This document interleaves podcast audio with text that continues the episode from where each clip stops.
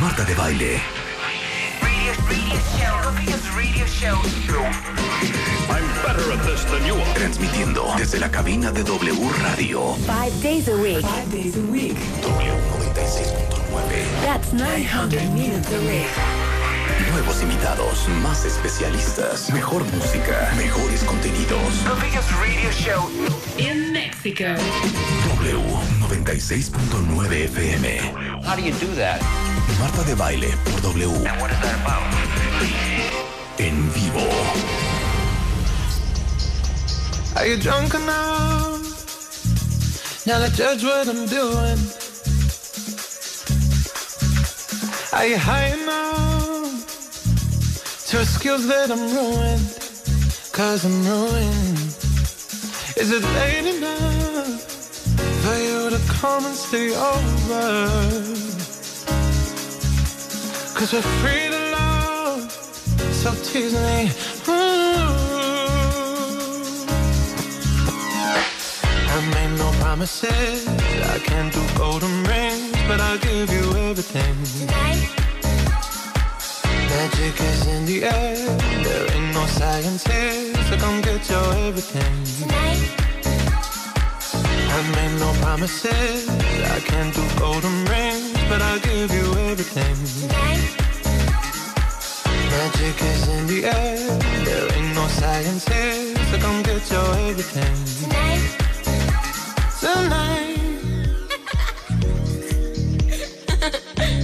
you acting tonight? Is it loud enough? Cause my body is calling for you, calling for you. I need someone to do the things that I do. Mm, I'm healing on, energy taking control. Está buena, está buena, está buena. Eh. Esta propuesta, cuentavientes, es propuesta de Ricky, mejor conocido como Rulo. Yo tengo un Se me hace rarísimo que te llames Raúl, porque en realidad tu nombre es Ricardo. Tu nombre es Arnulfo. Rarísimo. Es Calvin Harris y Sam Smith, se llama Promises, eh, ya con video y todo. Ya, ya está Recién bueno. lanzado, recién lanzado. Sí. ¿Les gustó? Es que Marzo. sabes que suena a todo, ¿no? Ajá, eso te iba a decir. Es el problema de estos Yo ya tengo bien un rollo ahí con la música porque es súper poquita la música que me gusta. Entonces tengo estoy preocupada. Por ejemplo, esto, que mucha gente, wow, y la canta. o sea, está padre, pues. A ver, ¿Pero qué súbele. está- Está, está buena, sea, sí, está tiene buena. onda. en- Pero been there, done that, ¿no? Es como La lo mismo, ¿no? La mayoría de las canciones de Calvin Harris suenan parecidas, nada más cambia un poco el, el cantante. Exacto, exacto. Está buena. Su sello. Sí, es su sello.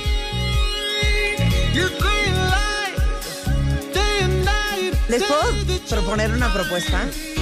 Proponer una, Poner una propuesta. Una propuesta musical. Les puedo proponer algo. Les puedo proponer, Ujú. sí les puedo proponer. Traigo un rollo con Australia heavy, ¿eh? Mal rata australiano, Ajá. australiana, fascinante, que ya se las puse. Sí, claro. Sí, Pero el fin de semana estaba sonando en mi casa la música y de repente dije, ¿y eso qué es? ¿Qué es esto? Shazam. Entonces fui a agarrar el celular que estaba puesto y dije, órale. ¿Te gustó? Entonces lo quiero someter a su consideración. Ponlo. Me trae desquiciada. Me trae. Pero les digo una cosa, me trae desquiciada. Ajá. Pero les voy a decir una cosa, se las voy a poner toda. No me estén presionando con su mente.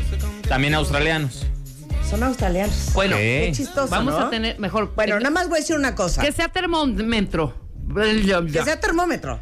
El- tú déjala. Sí, en el momento que decía que, que la gente, cuentavientes pendientes en su compu y vayan diciendo, va bien, va bien. Cuando, cuando más de cinco digan, nada que ver, Marta, nada que ver, Marta, la quitamos. Cero la voy a quitar. No. No si me gusta cinco ese tweets, concurso, si que cinco, no me gusta ese concurso. si cinco tweets dicen, nada que ver, Marta, nada que ver, No, Marta, nada que no. ver. Cinco. O sea, tenemos dos millones, dos millones y medio de followers. no como importa. cinco. Cinco. Si 100 tweets dicen quítala, la quito. No, ay, sí, güey. Ay, sí, pues sí. No, vamos a poner cinco tweets ya. A es- ver, espérame un segundo. ¿Y tú por qué estás en mi contra? Si a ti te fascina mi gusto musical, ya te va a encantar la canción, de ya hecho. sé, pero estoy diciendo, estoy, no, estoy, no estoy en tu contra. Estoy poniendo a los cuentavientes a participar y a colaborar en martes. Son parte de este Perfecto. programa. Ok, participen. Nada más, Exacto. es más, ¿saben qué? No la voy a quitar. Más bien, pongan la calificación. On, Va, ándale, del uno al ¿va? diez. Está perfecto. Pongan qué calificación le ponen. Nada más pongan 10. Del 1 al 10. 10. 10, 9, 8, Ocho, 7. ajá. Ok. Nada más les voy a decir qué vamos a hacer hoy. Para que no se Exacto. pongan nerviosos. Porque está y crean que padrísimo. ya voy a poner música de aquí hasta la una. Viene Mario Guerra. Vamos a hablar de perdonarte para salvar tu, tu relación. O sea, ¿qué es lo que tienen que perdonarse en su relación? Porque las parejas exitosas no están libres de problemas. El punto es aprender a resolver lo que es resolvible. Ese es el punto. Claro. Y a ponerle atención a las cosas que tienen importancia y dejar de estarse peleando todo el día por, por estupideces. De eso vamos a hablar hoy. Viene Sergio Almazán, cállense la boca. Es nuestro historiador de, de- de cultura pop. Y hoy nos viene a contar, no saben qué joya. ¿Se acuerdan que nos contó la vida de María Félix? La vida de Mauricio Garcés. La la de vida Cantinflas. de Cantinflas. Hoy nos va a contar la vida de Sara García. Ay, de doña Sarita García, la abuelita de entrada, México. no es por amarrar navajas. No era gay. Sí. Era gay. Bueno, claro. Era gay. Órale. La abuelita de México era gay. Nada más. Pero lo hiz- se Pero- hizo como ya más grande, creo. Y, y, y va- y de- si se quitó los dientes para parecer abuelita o no, no saben lo que nos Y viene a contar y que era terrible con, con Graciela Mauri. Claro que le jalaba los pelos a Graciela Mauri. Eh, bueno, la doctora Gloria Arellano, la tía Yoya, está con nosotros y vamos a hablar de los adultos mayores y el nuevo gobierno. Para todos los que tienen abuelitos y papás ya en edad adulta. Claro. Vamos a hablar de Es eso. la segunda parte. ¿Se acuerdan, cuentavientes, que la semana antepasada o pasada, no recuerdo, en días pasados Hicimos hablamos millennials. nada más millennials? No Me dio trauma los adultos tiempo. mayores. Nunca. De eh, no de dio los tiempo del adultos adulto mayores. mayor. Bueno, ¿qué pueden esperar en este nuevo gobierno? Exacto. Ok. Y bueno, 9-11. O sea, claro. Hace 17 claro. años murieron más de 3.000 personas en los ataques con aviones a las Torres Gemelas del World Trade Center en Nueva York, además de uno en el Pentágono y otro más eh, rumbo a Washington. Eh, es un día muy difícil para todos los Estados Unidos. Eh, van a participar tanto el presidente Donald Trump como Melania en una ceremonia en memoriam del 9-11, justamente en Shanksville, Pensilvania. Pero bueno, yo sí me acuerdo qué estaba haciendo. Yo también me acuerdo que estaba de acuerdo, Yo haciendo. vivía todavía en casa de mi mamá. Bueno, era la época que estaba divorciándome, viviendo en casa de mi mamá. Y entonces estaba durmiendo yo en mi cuarto de cuando era joven y de repente corrió mi mamá, me despertó y me dijo, no sabe lo que está pasando. Corrimos a la tele y vimos, eh, todavía vi cómo entra el segundo avión. Yo estaba en Televisa. Y yo tenía que hacer una gira. eh, en esa época estaba haciendo la campaña de Pantene. Ujú. Íbamos a hacer una gira en Estados Unidos y todo se canceló. Se canceló. Y me acuerdo la angustia de esos siguientes meses de qué va a Sí, pasar fue terrible. mundo? No, y ¿De a, a mí me cancelaron nuestro programa. Yo estaba produciendo Diseñador Ambos Sexos junto con André Barren. Y ¿se acuerdan la barra de la noche? La barra de comedia era a las 10 de la noche. Sí. Pues el noticiero em, arrancaba súper temprano, todo ese mes arrancó súper temprano y eh, la barra de comedia salió del aire. Y ya salimos todos, ya no la volvieron a integrar. Y me acuerdo perfecto, estábamos en Televisa y claro, vi el primer avión y dije, no, esto no está pasando. Y luego Jorge Berry, que estaba, pusimos rápidamente las noticias y Jorge Berry, creo que hay un problema con el aeropuerto porque con la torre de control, él decía, con la torre de control del aeropuerto y mofles. Es lo que está pasando Y en Nueva segundo, York. Escuchen. A ver, vamos a verlo, Arturo. Es Es que, la Panam, sí, la torre. es el, es el, el World Trade Center. Sí, es el World Trade Center. Sí. El World Trade Center de Nueva York. Estas son imágenes en vivo que están llegando, como usted las ve, así están llegando. Se está, pues, eh, parece que se estrelló un avión. I was a lot closer than that. I got down to Church Street. Hablábamos, Jorge, te decía sobre el reciente viaje de Adolfo Aguilar Sincer con el presidente Vicente Fox a Estados Unidos y entonces llegaban estas imágenes. Qué cosa más impresionante. no, Impresionante. Impresionante. En fin, Hay muchas teorías además, ¿eh? no hay ninguna teoría, Rebeca. Hay muchas teorías, El muchas. Bush. No, de verdad. qué No, oso, no, ¿eh? no, no, no es, no es de oso, Marta. Las cosas como son. ¿Tú sabías que más del 50% de los norteamericanos no creen que haya sucedido? ¿Lo sabes? Bueno, porque la gente no tiene paz. Bueno, Bueno, habrá que ver. no vamos a discutir eso ahorita. Te voy a poner una canción. Exacto. Ok, voy a Hagamos un programa, programa de las Voy a Torres presentar. Gemelas, fíjate. Ok. La banda se llama Parcels y son australianos. Eh, se formaron hace poco, en prepa, 2014. Y luego, ahora están viviendo en Berlín, eh, firmados por eh, la gran disquera francesa Kitsune, que adoras, Rebeca. Ajá. Y bueno, tienen desde mm, Overnight, que es producido por Daft Punk, que los oyeron en Francia y dijeron, Vengan ¿qué es chepacá. esta joya? Vengan chepacá. Oye, los queremos producir. La gente de Daft Punk dijo, los quiero producir. Y luego han sacado varias canciones, han estado en varios festivales, en Glastonbury, ba, ba, ba.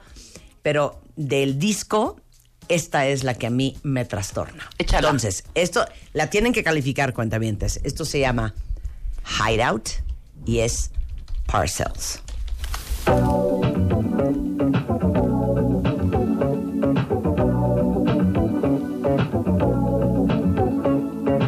Y oigan el bajo, por favor, de esta joya. Súbele, Willy. Silencio, por favor.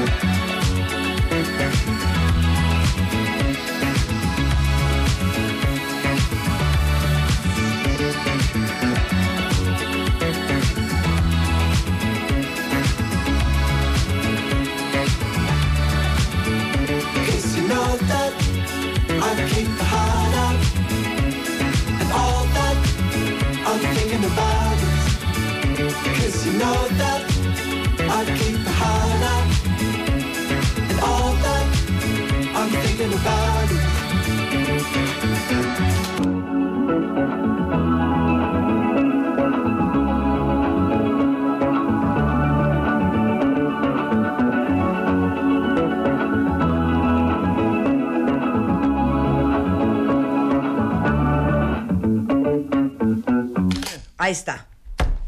¿Saben qué? Tienen toda la razón. Estoy tan mal de mis facultades que no me acuerdo que la puse la semana pasada sí la pusimos la semana pasada, te lo juro. Bueno, solo hubo una persona que dijo no me gustó.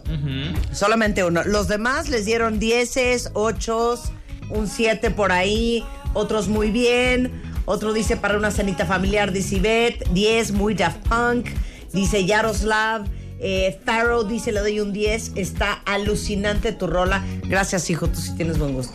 Este, muy, muy, al, Ney Almeida dice, super mega, sí. Sensual de viernes, dice Enrique Rojas. Gustó mucho, ¿no? ¿Gustó? Cuando la oí, le dije a mi hija, la mayor, La voy a poner. qué tonta. Un ser de luz. Ella es la tía Yoya. Why do birds suddenly Yoya. Every time you are near. Así no te canta tu marido. Acéptalo. No, no, no, exactamente. Exacto, no hay duda sobre eso. No, no, no, no te voy a llevar a mi casa porque tú sí me aprecias. Pero sí te preguntamos si te gustaban los Carpenters. Sí, sí. Pero que sí te voy a decir una cosa. Ni sabe tía yo ya inventando bien, bien No, cañón. no, pero Ya te voy a Yoya, usted era cosa. nada más de farolito. Alumbra, Ay, qué zapata. bárbaras, no, ¿eh? Ni cómo las ayudo. Ay, don. Agustín Lara. No, sí, no, pero no, no, no, no, soy, soy No. más moderna. ¿Saben por qué? ¿Por qué? Porque cuando los cuentavientes van a la consulta, siempre me dicen, ay, pero nos la imaginábamos, fíjate, gordita, Ajá. rubia y muy mayor. Dije, No. A Me- ver. Me es que además con la canción de los Carpenters y todo, de verdad pensábamos que era usted. No. pues, casi, A ver, que. no están contemporánea de entendiendo. Agustín Sí, Lara, no, no digo, están entendiendo. Ella es abogada de la Escuela Libre de Derecho. En la Libre de Derecho, la tía Yoya era un símbolo sexual. Claro. ¿De qué me están hablando? Estamos hablando. aunque lo no, duden, estamos hablando de los 70. Aunque lo duden, reina. Los sinodales, cada vez que la veían pasar, sentían esto en su corazón. Cada vez que le iban a hacer un examen Ay, doctora. para pasar la barra de abogados, Doctora. sentían esto, en su- oían esto en su corazón. La tía yo ya les voy a decir cómo es. Hace ejercicio diario. Entonces es, miren, una varita de nardo. Fit. Es super fit. Pelo negro, ¿eh? Sí, negro na- azabache. Nada de rubia. Nada. este, una ancianita, por favor. Nada. Pechos turgentes. Totalmente. Ya, ya, ya, Mira, ya vamos y a más en poner. su lugar, más en su lugar que los de Marta y los míos, ¿eh? De verdad, ¿eh? Y les digo algo, la mujer más divertida que van a conocer en su sí, vida. Eso sí. Pero lo más chistoso de todo es que ella es, es, es una dicotomía, Ajá. es una dualidad. Una dualidad. porque es abogada, egresada de la Escuela Libre de Derecho, maestría y un doctorado por la Universidad Panamericana, especialista en Derecho Laboral, Derecho Económico Corporativo y Amparo, es coautora del libro Estudio e Interpretación de la Nueva Ley del Seguro Social, miembro de la Barra Mexicana del Colegio de Abogados, y les digo, es doctora, o sea, tiene un doctorado en Derecho Social. Exacto. Mm, Sí, Pero antes que nada, amante eh, sí. esposa, madre y mujer. Claro. Siempre nos trae alegrías. Siempre trae alegrías. Ah, sí, vamos sí, a ir a un sí. corte, nada más de- dales una probadita de lo que vamos a hacer Ah, regresando. No, bueno, vengo porque es una deuda de honor, Sí, ¿verdad? claro, Raquel? deuda Sí. de honor. Sí, sí, porque la semana pasada hablamos de los millennials y me estuvieron reclamando, Se ¿eh? quedaron En los adultos mayores Sí, en en Facebook tintero. Que que, que- que había pasado con los adultos mayores. Entonces vengo a cubrir la deuda de honor. Vengo Entonces, vamos a hablar, de regresando del las corte. expectativas del gobierno, del nuevo gobierno del señor este, López Obrador en el tema de adultos mayores. O Ese sea, es nuestro tema. ¿qué tan protegidos van a estar? ¿Qué onda con Todos las afores, con las pensiones, con los salarios, los con los derechos en su chamba? Todo eso regresando del corte con la tía Yoya. Solo en W Radio.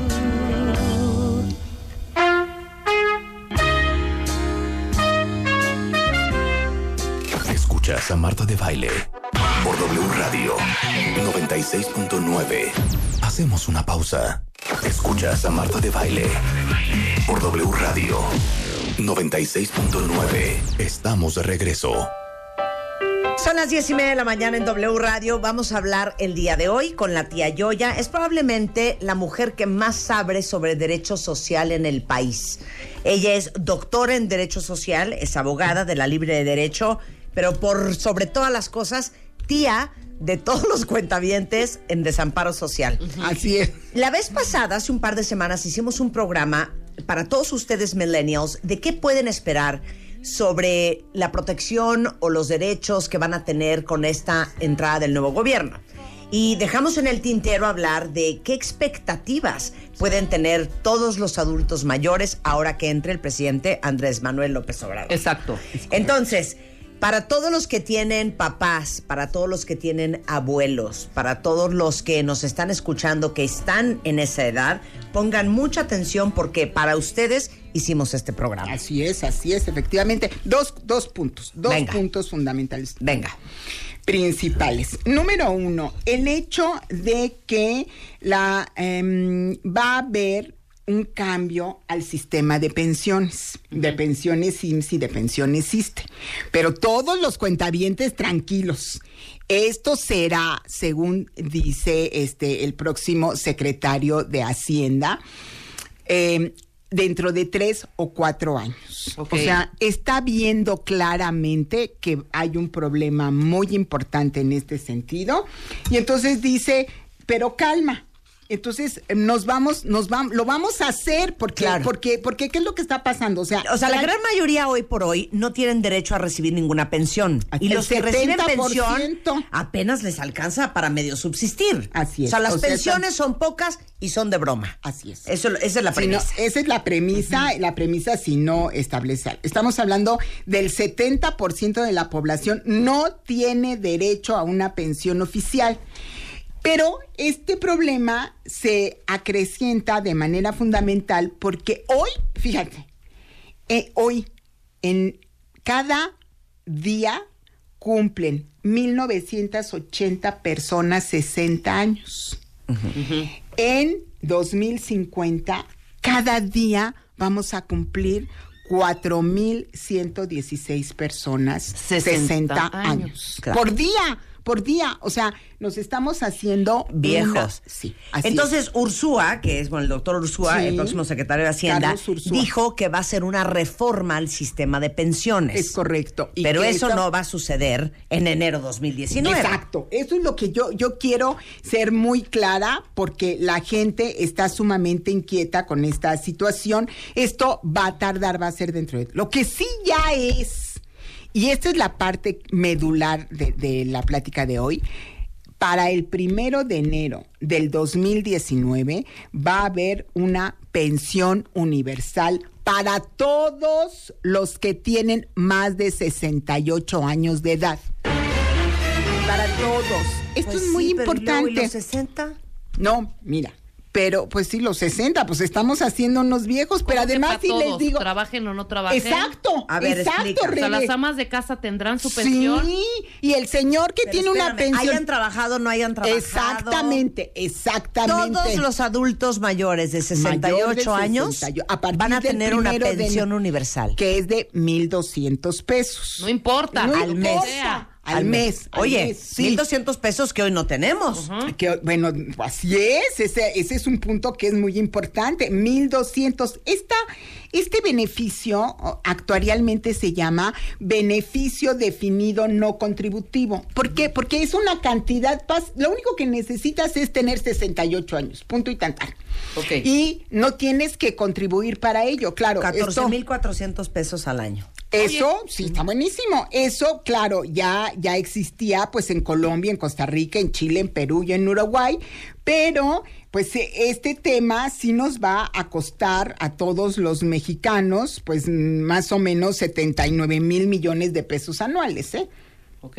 O sea, por los impuestos. Perdón, estaríamos muy contentos los que pagamos impuestos, que los impuestos fueran a eso y no a otras cosas. De hecho, nos deberían de pedir, de verdad, y lo voy a poner en, en- en- en la mesa, ¿Qué Que nos a- digan en dónde hacer nuestras aportaciones.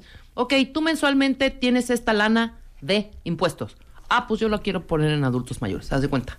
¿No? Sería genial. Eso sería interesante. Pues sí, Existe oye. ese programa, pero para el tema de la cultura. O sea, si tú quieres que tus impuestos, deducir eh, impuestos y eh, ponerlos claro, para es una diferente. ajá, para una película, para una obra de teatro, para algo, bueno, pues eso ya de ahí es una es una buena opción. Pero Aquí, por el simple hecho de tener 68 años, vas a tener 1200. Pero lo que, lo que es muy importante, cuentavientes, porque me han hablado cualquier cantidad de personas, eh, eh, sobre todo cuentavientes, diciéndome, a ver, Gloria, pero entonces van a cambiar los años para, para que nos pensionemos. Bueno, sí. Parte de- del proyecto a futuro, pues es cambiar los años, porque miren, en 1973 lo, eh, que es cuando se hace la, la ley del seguro social y la ley del ISTE, la gente, el promedio de vida era de 60 años de edad.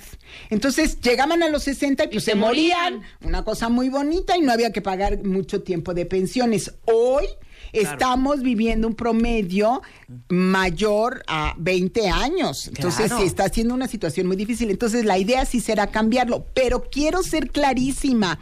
Hoy el cambio no es para todos, es exclusivamente para la pensión universal que van a recibir. Tengas pensión del IMSS, tengas pensión del ISTE, tengas pensión de los dos o de un plan mm, privado, este, del, Ah, es fuerzas- adicional. Es adicional para todos. La única aunque ustedes condición estén, estén en es 68. Entonces, aunque ustedes estén pensionados ya, Ajá.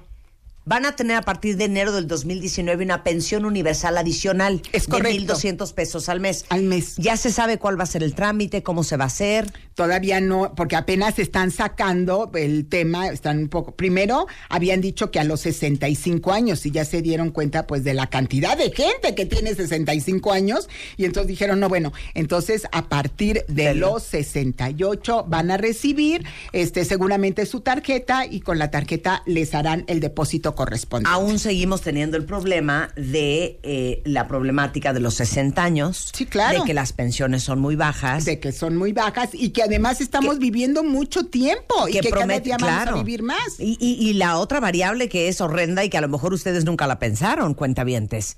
Pero antes, nuestros papás tenían 5, 7, 9, 12 hijos. Ah, claro, ¿No es lo claro, mismo claro. mantener a tus papás entre 10? Que entre, Que entre uno, uno, que entre o dos, dos. ¿No? Claro, claro. Que ahí para eso sí, hoy por hoy, y esto también es importantísimo. Todos los cuentavientes que estén en la modalidad 40, sigan en la modalidad 40. O sea, ahorita este es nuestro momento para alcanzar altas pensiones, porque por lo menos en cuatro, tres años no va a haber ningún movimiento. La 40 es la Claro. voluntaria. Es la voluntaria para incrementar las pensiones. Claro, y, totalmente. ento- y que además, hoy por hoy, ya sabemos que si cotizas los últimos cinco años más alto, alcanzarás pensiones. Les decía yo ahorita en el receso, tengo cuentavientes que llevan los, los jóvenes a sus padres y me dicen, a ver, tía Yoya, ¿qué hacemos para que mi padre, que trabajó 40 años y ha cotizado 200 pesos diarios, alcance una excelente pensión? Una y pensión están digna. alcanzando pensiones de 36 mil pesos Con- mensuales con a aportación con voluntaria. aportación voluntaria, que hoy por hoy la topada cuesta 6 mil 300, pero se están poniendo las pilas y dicen, a ver, lo hacemos. Pero a ver, literal. Sí. Eh, yo que tengo 50, Rebeca que tiene 52, este, Ustedes Alan son que tiene freelance. 24. Usted- los tres son freelance. Sí, estamos no hay nada que pueda. O ustedes saben qué? Van a tener su pensión universal. Ay, oye, pero no podemos ir a hacer nuestras aportaciones voluntarias. Claro. sí Ahorita sí puedes. Pero- Rebe, no es la única que puede. Te voy a decir por qué, porque ella sí cotizó antes del, del y- pero tú nunca has cotizado. Tú ponte a trabajar, Renata.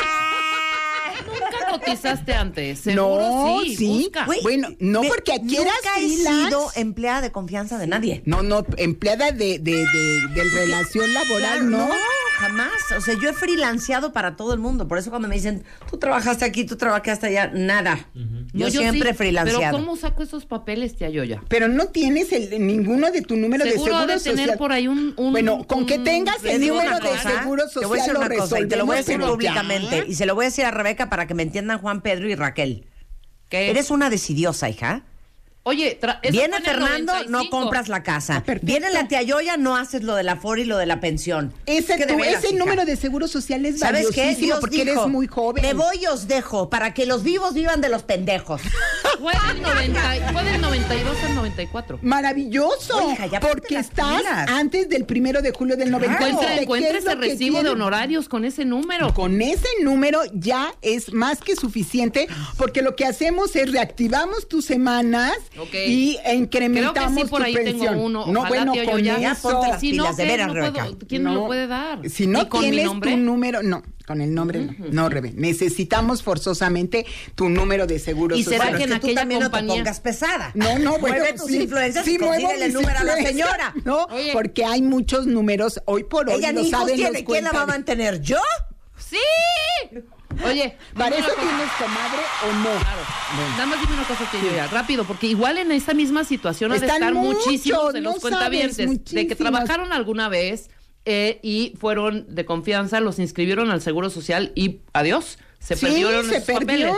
O trabajaron 10 años y dijeron, no, pues es que ya eso ya O sea, se el perdió. nombre de la compañía en la que trabajaba ya ni existe. No Pero importa, algo, no los juro que ustedes no tienen una idea. Telerrey Debe de no haber ese cálculo de la cantidad de dinero que dejamos en la mesa. en la Por vida. supuesto, por supuesto, claro. Entonces, los únicos que pueden en la modalidad 40 Sí, hacer aportaciones voluntarias son, son, los que hayan cotizado, cotizado, y esto es una precisión importantísima, cuentamientos, porque me la preguntan muchísimo, que hayan cotizado antes del primero de julio del 97. Pero, ¿qué quiero decir con eso? Que hayan trabajado y se hayan pagado las cuotas obrero patronales. Porque si ustedes eran este nada más estudiantes y les dieron ese número facultativo para tener servicio médico, ese número no sirve para que se pensionen con la ley del 73. ¿Ok? Entonces, los que cotizaron en el caso de Rebe 92, 95, perfecto. Ese es el, el momento súper bueno para poder hacer que,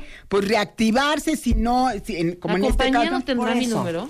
Sí, en lo que ser. son peras y son manzanas, lo que estamos diciendo es que con la entrada del nuevo gobierno, el, el cambio sobre la reforma de, pen- al sistema de pensiones va a tomar 3, 4 años. Exacto. Entonces, Esto es mientras tanto, tiempo. pónganse a hacer sus aportaciones Así voluntarias en la es. modalidad 40. Así es, para que alcancen buenas pensiones y, y ya de aquí a aquí Ahora, se da nada esta más no has dicho cómo vamos a recibir la pensión universal a partir de enero, no han dicho. Aparte, no han dicho cómo se va, porque todavía están un poco asustados de lo que dijeron y ahora no saben cómo resolverlo. Ok. Pero bueno, ese es, ese es un, un asunto que tendrán que ver esta situación. Ahora, dos puntos nada más vinculados con el tema de pensiones, muy importantes, que son, forman parte de la jurisprudencia. Ajá. Uno es, fíjense, cuando un trabajador demanda eh, la, que no le calcularon bien su pensión, le- antes era muy claro que las pensiones son imprescriptibles, es decir, nunca vencen.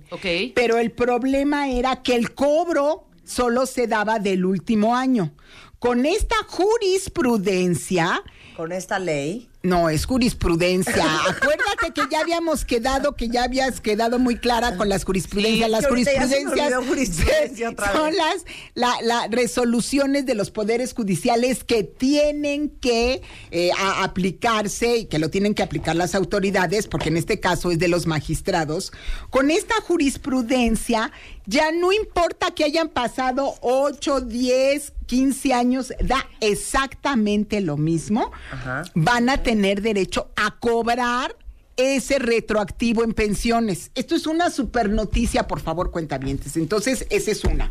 Y la otra que también es muy, muy importante es que las viudas pueden, sin problema ninguno, de acuerdo con otra jurisprudencia de los magistrados eh, laborales, Ajá. pueden demandar el cálculo que esté correcto. Es decir, si su, su esposo murió y no le calcularon bien su pensión porque no tenía las suficientes, porque decían que no tenía las semanas o no calcularon bien el salario, y con esa pensión vivieron, pero ahora se muere el trabajador y la señora cuentaviente, ¿verdad? Dice, yo escuché a la tía Yoya y esto vamos a ver si se calculó bien. Bueno, entonces si analiza el cálculo, pueden, ellas pueden demandar el cálculo correcto. Claro. A pesar de que se los dieron por años y años mal, estas dos jurisprudencias cuentavientes son muy, muy buenas, Pero para benefician de manera... correctamente.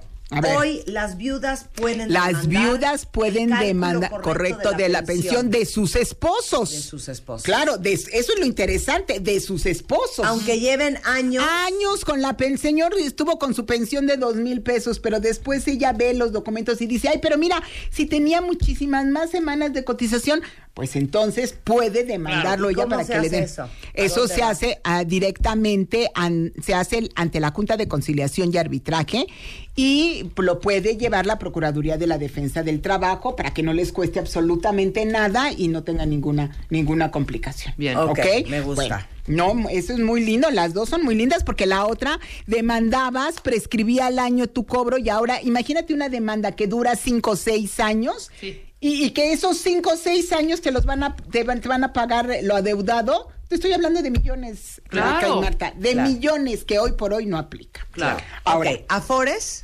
Vamos en con el tema de las afores. El tema de las afores, sí hay una circunstancia muy importante ahí por, por dos puntos. Número uno es el que se quiere que todas las inversiones que tienen la- la- las afores, pues se empiecen a utilizar más hacia programas sociales.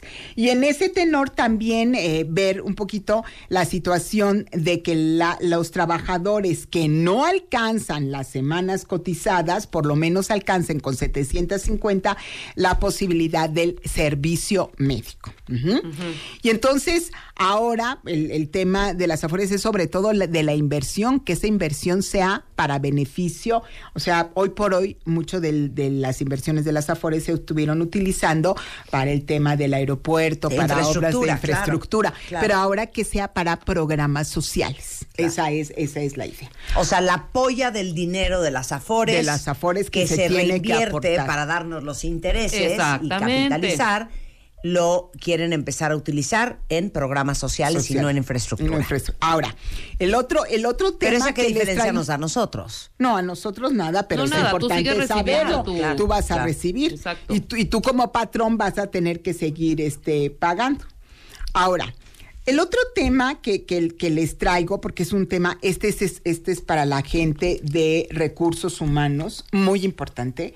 A partir del primero de septiembre cambian las reglas de los FDIs, que son O sea, los ya cambió. comprobantes, Sí, absolutamente. Ya los cambiaron, ya nos comprobantes nuestra CFDI cambian absolutamente estos, eh, eh, y esto, esto es fundamental, porque con estos cambios que ya están a partir del primero de septiembre, el- las modificaciones se basan aclarar y solucionar problemáticas importantes específicamente con el tema de la nómina. Entonces estoy hablando de uno de los temas que más complicación daba es el del fondo de ahorro. ¿Quién va a pagar ese fondo de ahorro? Lo paga el quién quién emite el CFDI, lo emite el este el fideicomiso o lo emite el patrón? La respuesta es lo emite el que lo paga.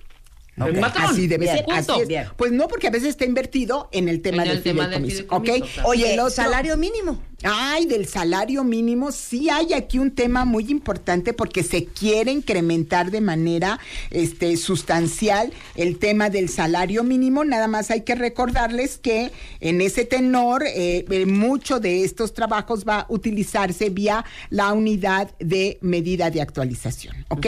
Entonces, va a haber reformas sobre el aumento del salario mínimo en la frontera y, eh, y la idea, y esta es muy delicada, ojalá que no se lleve a cabo, que puede ser que se aumente en cualquier momento el salario mínimo siempre y existan las eh, condiciones económicas que lo justifiquen. Y entonces, nada más, déjame terminar un segundo el tema de los FDIs, porque también tenemos el asunto de eh, los seguros de, de vida, los seguros de gastos médicos, eh, los Claro. timbrados de los bióticos, el- cuándo se deben cancelar la nómina y todo esto vamos a tener un curso justo el 21 de septiembre, el próximo viernes, por favor cuentavientes no se lo pierdan, hay que escribirle a Marta Ortiz, Marta con H, arroba capacita.com o llamar al 53 61 63 78. Importantes modificaciones a los FDIs. Curso el 21 de septiembre es Marta Ortiz TH arroba sacapacita.com. Ese curso es 21 de septiembre. Es el próximo viernes. Toda la Este información ahorita se las voy a poner en Twitter. Pero para todos ustedes que tienen muchísimas dudas con respecto a sus afores, a sus pensiones, a las jubilaciones, a sus papás, a sus abuelos, a sus maridos, a las esposas y a sus hijos. A los Porque hijos, tenemos claro. también este curso para los millennials, acuérdense, 20 de octubre. Ah, a Ay, ver. Ah, no, ese es un curso precioso. Ese es, eh, los millennials tienen un problema muy delicado porque ellos sí no van a tener pensión. Ellos van a, no tienen tampoco hijos, ellos tienen este perritos y gatitos y todos, pero Sí. esos no cotizan al IMSS ni al ISSSTE. Sí. Y entonces tenemos una situación delicadísima con ellos y vamos a tener un curso justo el 20 de octubre en el cual vamos a, a cambiar paradigmas de la parte financiera. Va a haber una doctora en finanzas que les va a explicar cómo eh, tienen Ponerse que las ponerse pilas. las pilas y también vamos a tener este compañía, una compañía de seguro. Va a ir, ya está invitadísimo. Bueno, Él ¿de va a ir. veras? Y está a un ¿Pero por qué te precio preocupan los millennials? No, bueno, pues porque al, al analizar el tema de las pensiones, pues nos dimos cuenta de y lo veíamos, este, que estos, estos chicos, bueno, lo- los millennials, gastan mucho dinero, no ahorran, siguen viviendo en casa de sus padres y ya necesitan cambiar el paradigma. Tienen que, porque hoy por hoy ya no es, ya no sirven las estrategias que nos sirvieron a nosotras, que es estudia de preferencia Sí, la licenciatura, la maestría o lo que se pueda más, trabaja mucho, porque hoy por hoy ni siquiera están teniendo cotizaciones en seguro social, no Claro. les, no, no, mm, lo que les interesa es el cambio tanto. de vida, no Pero había les tanto digo una cambio. cosa, claro, les digo una cosa, Entonces, cuentavientes, todos los es- millennials que están escuchando, se los juro. Y miren, ahorita en la mañana venía yo escribiéndole a mi hija, que está estudiando fuera la prim- el primer año de su carrera, m- poniéndole un recordatorio. Y les voy a decir a ustedes, porque ustedes también podrían ser mis hijos, lo que les dije a ella. Uno cree que cuando sale de la carrera, Ah, sí. por obra del Espíritu Santo, Sí, vas a tener chamba. vas a tener chamba y todo se va a acomodar en la vida. Y un sueldazo. Y, Y no, no, es así. Ahorita están en primer año de la carrera. Esto le estaba diciendo yo a mi hija en la mañana. Ahorita es cuando te tienes que poner las pilas.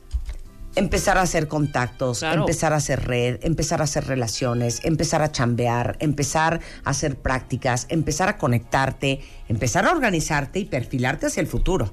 Y cambiar un Porque poco. eso no va a suceder el día que te den tu diploma, ¿eh? Así es, y cambiar un poco el esquema de, de el, el pensar que, porque digo, se da en mucho, en muchas ocasiones, que si eres rico eres malo De y que sí, manera. por favor. No, Entonces, no. todos esos cambios de paradigma son básicos. Entonces, Claro. o 20 de seguir octubre- pensando que un día vas a, conocer una pareja que te va a venir a Ah, resolver sí, la vida. Por favor, No. cuenta bien, Te si, vas si a son casar con mujeres, Y aparte están ustedes no. millennials en una super edad para hacer sus su cotización, sus, sus afores, ahorros, sus ahorros, para hacer las cosas bien. Para establecer un esquema financiero que te permita disfrutar de la vida hoy y a futuro. Totalmente. De acuerdo. Para eso está la tía Yoya en sus vidas. Así para es. eso está, para Así servirles es. a sí, ustedes y ayudarlos a su plan. A todos los millennials y también a toda la gente de la tercera edad. Así es. así Eh, es. Si la quieren contactar es arroba Sánchez Arellán. O cero. O. Cero, es cero. Arellán Arellán cero. Cero. Are- Ay, ¿Qué es ese ese es- Twitter, hija? Es que también. Tú me lo pusiste, usted, tu gente me los hizo. ¿Quién fue? No, no, no fue Alan, fue ya. Arellán. Cero. Sánchez Arellán Cero. Cero. ¿Ok? O Sánchez Arellano aboga, abogs.com. Ajá. O el. Facebook, Ajá. Sánchez Arellán. Te Muy queremos, bien. tía. Te queremos. Gracias, te queremos, gracias por la oportunidad. La abuelita del cine mexicano. Este radio acaba de regalármelo don Casimiro. Es mi regalo por ser hoy el Día de las Madres. Su vida, Ay, cuántas molestias le estamos dando.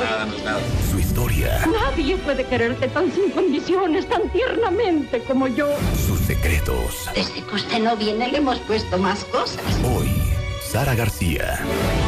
Con Marta de Baile y Sergio Almazán. Carnaza ¿no? Solo por W Radio. Mida sus palabras, señor mío.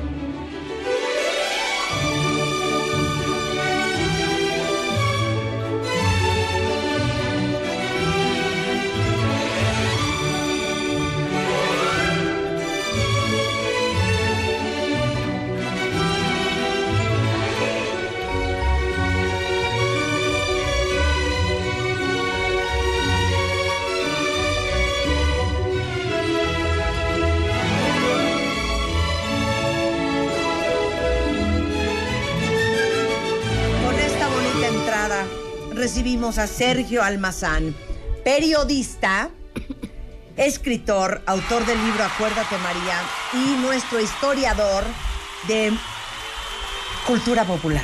Eso. quien nos presentó la vida de María Félix, ¿Cómo de no? Mauricio Garcés, de, De un Cantinflas, Cantinflas. y hoy, Sarita García. Bienvenido, Sergio.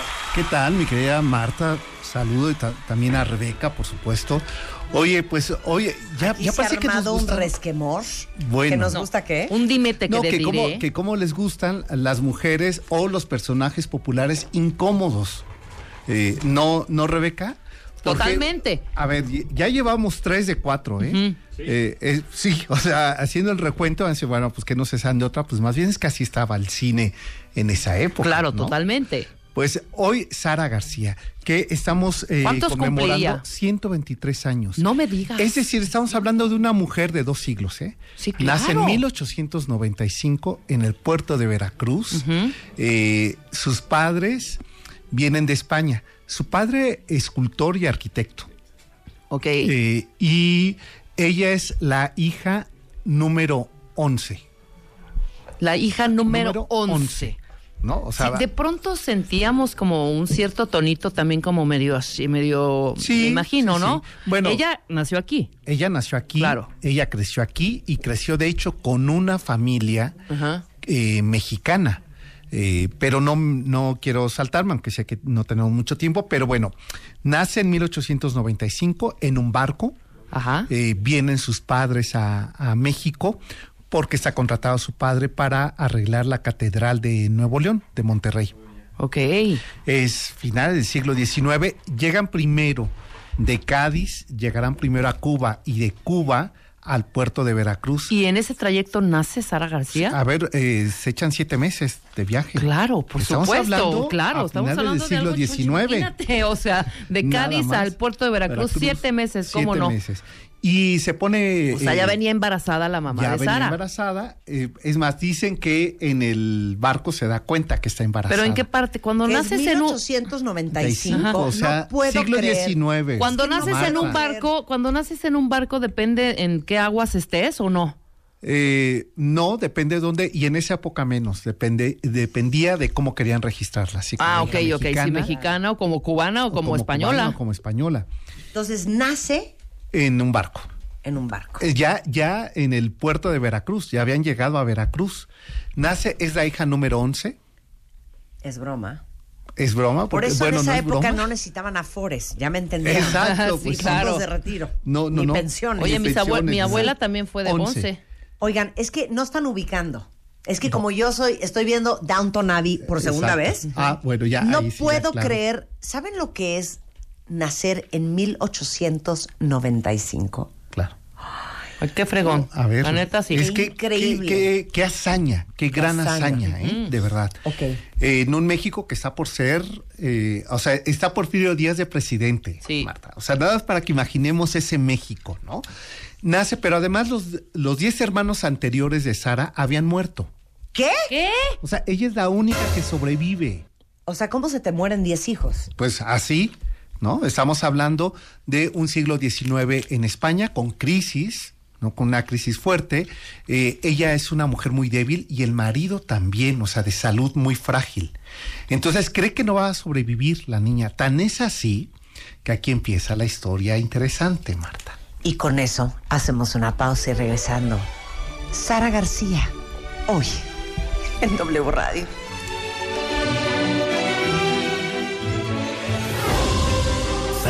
Nadie puede quererte tan sin condiciones, tan tiernamente como yo. con Marta de Baile y Sergio Almazán. Hacemos una pausa. Sara García, Nadie puede quererte tan sin condiciones, tan tiernamente como yo. con Marta de Baile y Sergio Almazán. Estamos de vuelta. Estamos traumados con Sergio Almazán. Es que ya saben que tenemos un serial y la música, contando la historia de grandes personajes mexicanos. Ya hablamos de María Félix, de Mauricio Garcés, de Cantinflas. Y hoy les estamos contando la historia de esta niña que nace en un barco proveniente de España en el año de 1895 en el puerto de Veracruz. y ella es Sara García. Pues seguimos con, con Sara porque decíamos, a ver, ¿por qué es tan importante en el barco, Marta? Acuérdate que su mamá está muy débil, es el embarazo número 11, ha perdido los otros 10 hijos y ella no puede amamantar a su hija. Y hay un matrimonio que viene ahí, en ese barco. Eh, doña Francisca Cuenca y Manuel González. No se nos olviden esos nombres porque este matrimonio traía dos niñas, Blanca y Rosario. Rosario tiene escasos cuatro meses de haber nacido, entonces ella puede amamantar a esta pequeña niña que le pondrán de nombre Sara García Hidalgo. Ok. Entonces le, le ayuda, incluso bajan ellos del barco porque ellos se iban a quedar en Veracruz, se bajan con ellos eh, y le ayudan durante unas semanas y después embarcan con la familia eh, García Hidalgo para que vengan a la Ciudad de México. Ya en la Ciudad de México, Sara, eh, Sara García y sus padres, bueno, emprenden el viaje para Monterrey y la familia eh, este, González Cuenca pues se quedan en la Ciudad de México. Para 1904 muere. Sea, ella tiene nueve años. Ella tiene nueve años. Ajá. Muere el papá de Sara García. Entonces, imagínate, la muerte eh, y lo que tiene que hacer la mamá de Sara, doña Felipa, es venir a la Ciudad de México y pedir eh, pues a la comunidad española que le ayude con su hija. Eh, y efectivamente, pues sí, sí le ayudan internando a Sara García en el eh, Colegio de las Vizcaínas. Donde se casa hoy todo el mundo. Donde hoy todo el mundo ese Era un colegio. Era un colegio, era, era un colegio además de bueno, españoles. sigue siendo el colegio. Sigue siendo, Sigue sigue, siendo. Yo conocí al director Sí, de las sí, Vizcaínas. claro. Hay que invitarlo al programa. Claro, Totalmente. No, hombre, y además el edificio es una joya, ¿eh? Divino. Arquitectónica. Claro. Y bueno, pues ella se queda internada ahí. Su madre, eh, bueno, en uno de esos días en que puede salir eh, Sara García, porque es- está internada, eh, contagia a su mamá de tifoidea. Ok. Y la mamá muere. No me digas. Muere, la mamá de Sara García muere en 1905. es Se decir, contagia de tifoidea, Sí, se salva Sara García, pero, pero se, se muere. muere la mamá. la mamá. Y eh, Sara García le comenta a la directora del Colegio de las Vizcaínas que ella conocía a una familia en México. Estamos hablando del principio del siglo XX y le da el nombre de la familia. Ajá. Colocan en el centro de la ciudad, imagínate. O sea, los- ¿les valió a ustedes dos la orfandad de Sara no, García? es que No, no, te es voy a que ve lo contar, que sigue, Lo que sigue. Ya sé la quién va a ser. directora de las Vizcaínas. minuto de silencio, o sea, mínimo, digo, ¿verdad? Sergio, No, no, no. respeta. Imagínate que la directora del Vizcaínas coloca, gracias a la memoria de Sara García, coloca afuera de las iglesias del centro de la ciudad. Se busca a la familia González Cuenca, Será doña Francisca. que era doña Francisca y don Manuel. Exacto, quien amamantó a Sara en A el Sara barco. En el barco. Que la mamá le ha de haber contado, ¿no? A ti Sí. te amamantó porque estaba muy chiquita para acordarse No, que en ese eh, barco iba. Claro. ¿no? Y entonces llega la familia eh, este, González Cuenca al- a las Vizcaínas.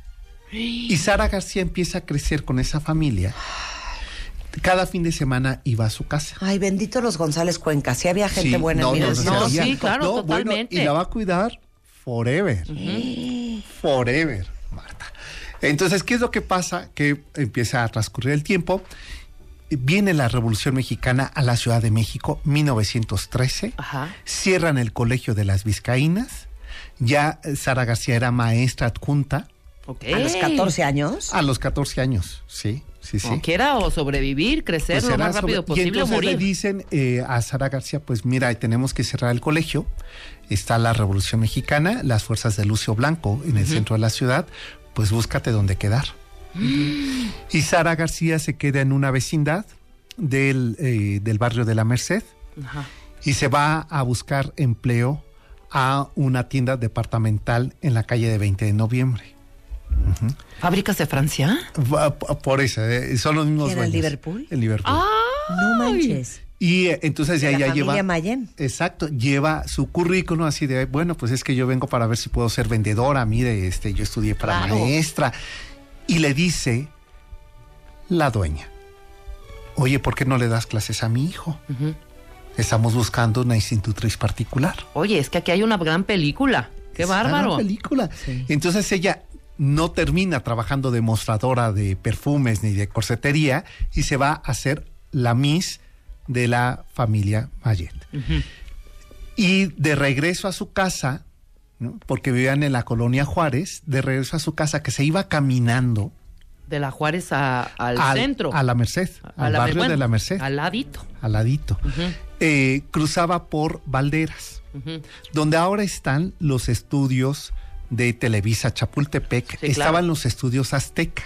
Azteca Films. ¿Quién era la directora? Mimi Derba. Ajá. ¿Quién es Mimi Derba?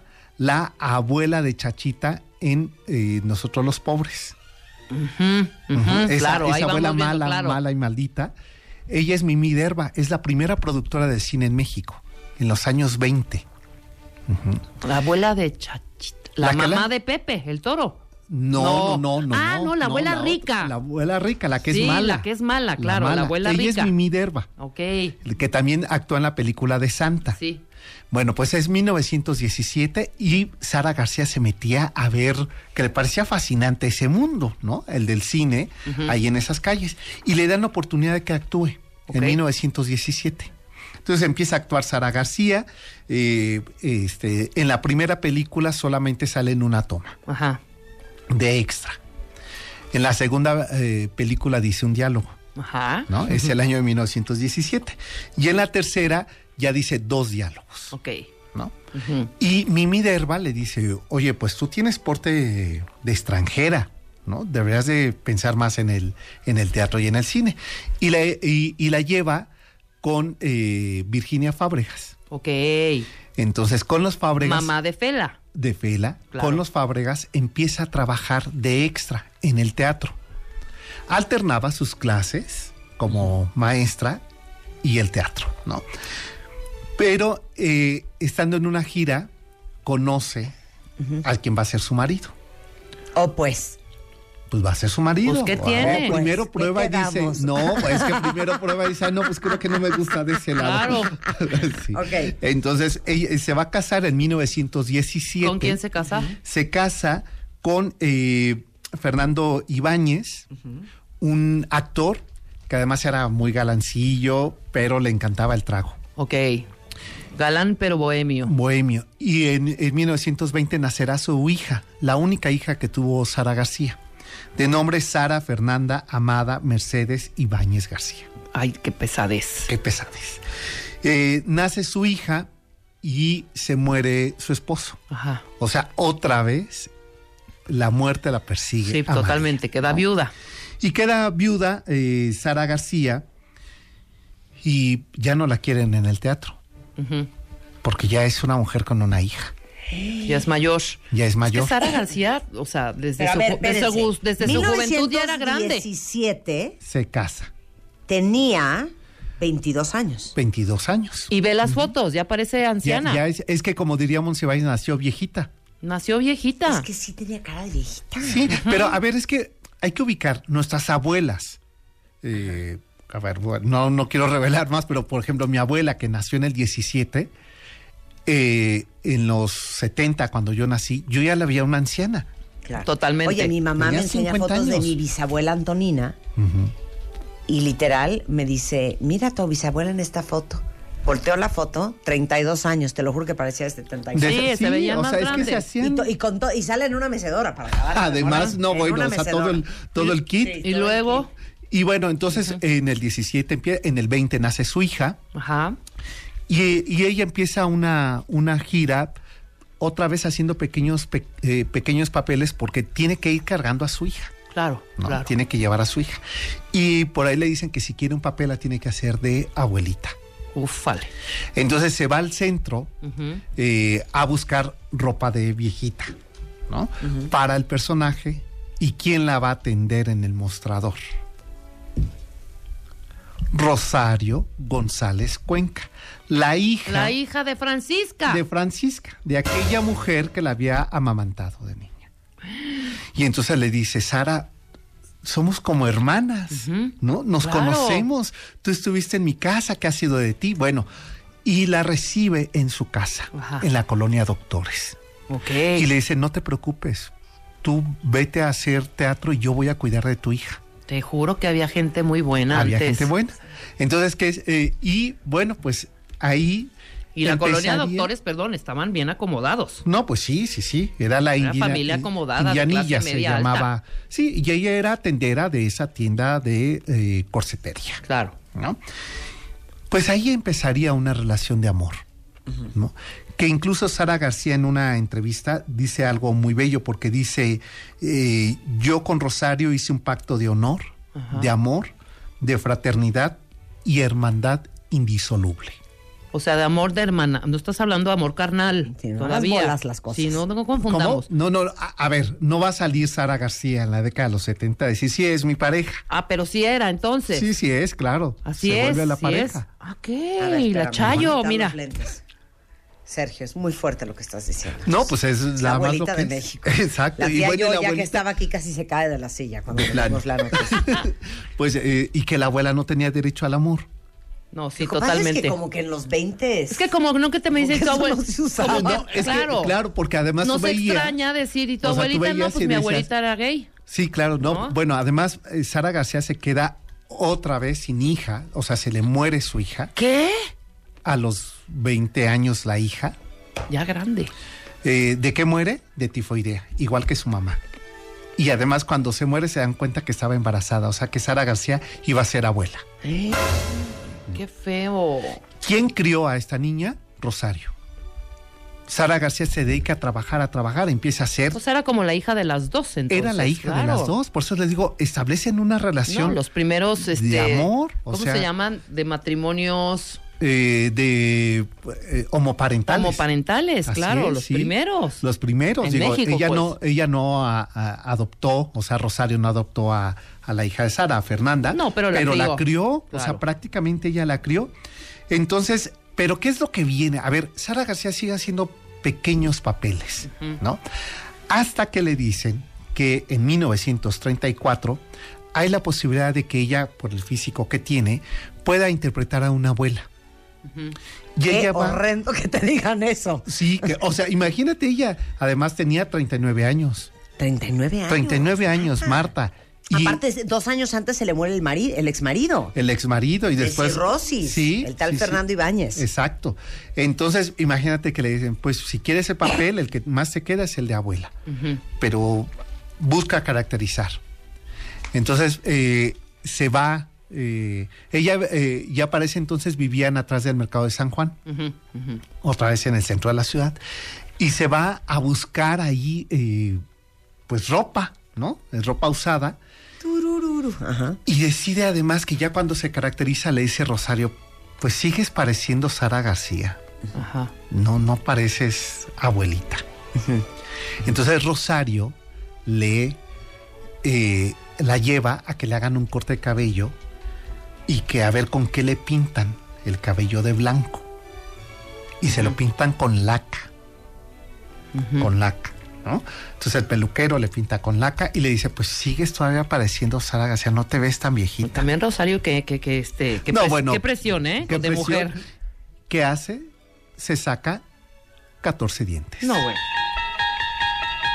Tú dirás. Esa es la pasión por el, no, por el es trabajo. una mujer que quería el papel comprometida, comprometida. comprometida y con hambre, ¿eh? Y Perdón. no quieren dejar de ir a cenar con sus amigos. O sea, Ah, a ver, no, tú no les pides que le saque- De se le saquen los dientes, ¿no? Solo se les está pidiendo que se queden hasta las 8 o 9 de la noche en la oficina. Y no quieren, Marta. Y no quieren. Despídelos. o sea, de veras, te lo juro. Me- eh, me- 14 dientes se saca. O sea, el dentista le sacó 14, días. 14 dientes.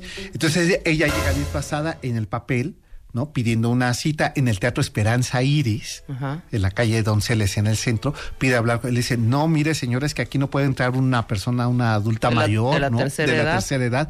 Pues yo quiero hablar con... Entonces en eso llega ya el director, la baña el productor y le dice, a ver, dígame, ¿usted qué quiere? Y le dice, pues es que yo quiero hacer papel de viejita, supe que están buscando una abuelita para... Y usted es actriz, se empieza a reír Sara García y le dice, ya es mío el papel, ¿no? No me reconociste. ¡Wow! Pero seguramente le dijo, Buenos días, señor Laverne. Disculpe que lo interrumpa en su ensayo, pero es que me enteré que están buscando una actriz de mi edad para una obra. Y pues aquí estoy. Exacto, y entonces le dice, sí, pero usted es actriz, yo necesito a alguien con experiencia. Me parece perfecto, señor. Yo soy Sara García. ¿Qué le parece? ¿Es mío el papel? Sí. Y fue de ella. el papel.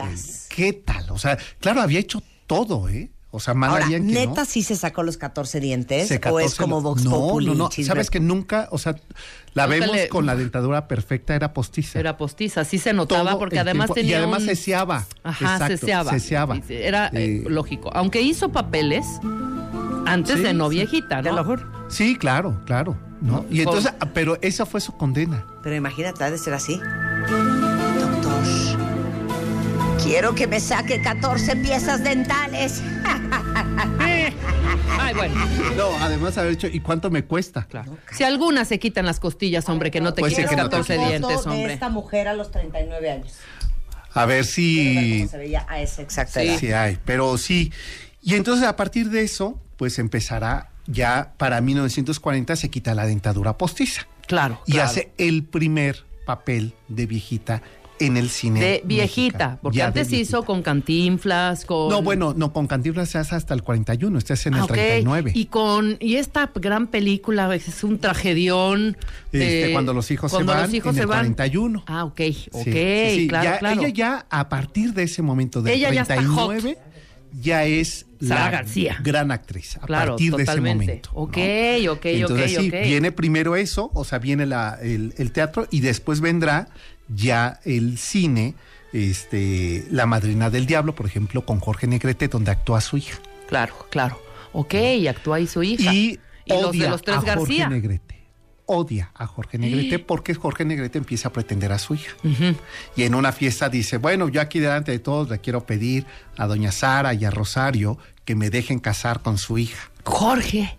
Jorge Negrete. Pero ya, pero, y después corteja a María Félix, me imagino, Jorge. Sí, claro. ¿No? Sí, sí, estamos hablando antes. años antes. ¿Y qué es lo que pasa? Sara García lo saca a bolsazos de su casa. ¡Wow! O sea, aquí no me viene a, a cortejar a mi hija y ser respetuoso, Totalmente. ¿no? Y no vuelve a aceptar trabajar con él. Ajá.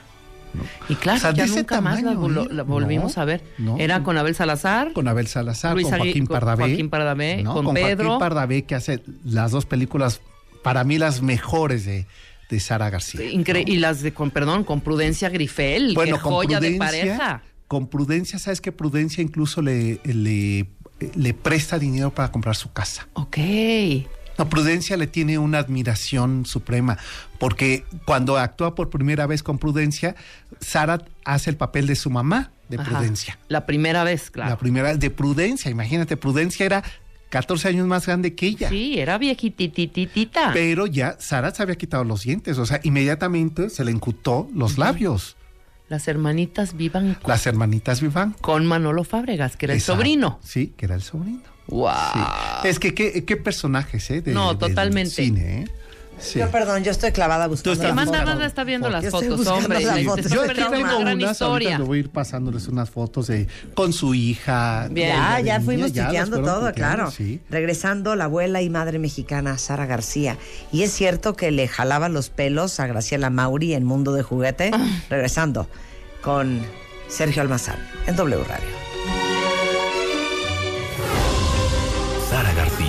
Nadie puede quererte tan sin condiciones, tan tiernamente como yo.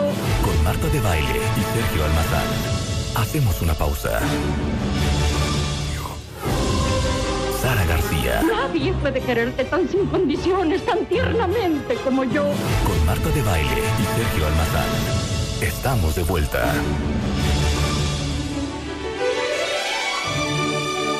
12.08 de la tarde en W Radio y celebrando la historia de nuestro país y a sus grandes personajes. Hemos hablado de María Félix, de Mauricio Garcés, de Cantinflas y hoy de la mano de Sergio Almazán, un gran periodista, escritor y ahora historiador de la cultura, de la cultura pop mexicana. Exacto. Eh, sobre Sara García. Nos quedamos en que sí, para conseguir un papel en su desesperación, solo le daban papeles de abuelita y entonces decidió irse al dentista por el compromiso y la necesidad y sacarse los 14 dientes para poder parecer una abuela. abuela. Y a partir de ahí, pues comenzaría la enorme carrera fílmica que además junto con eh, Juan Bustillo se empiezan a crear el concepto de la madre y la abuela del cine mexicano. Es decir, la primera mitad del siglo XX, todo ese concepto que tenemos de, la madre chantajista, melodramática, eh, abnegada, sumisa, eh, es representado por Sara García. No hay otra actriz que lograra este concepto y, y esta consolidación de uno de los proyectos, porque además de repente eh, Marta y Rebeca estarán de acuerdo conmigo que pensamos que las artes caminan aparte de las políticas de Estado. Y pues no es cierto. Aquí había una política de Estado en la década de los 50 Claro. que hay que afianzar el concepto de familia.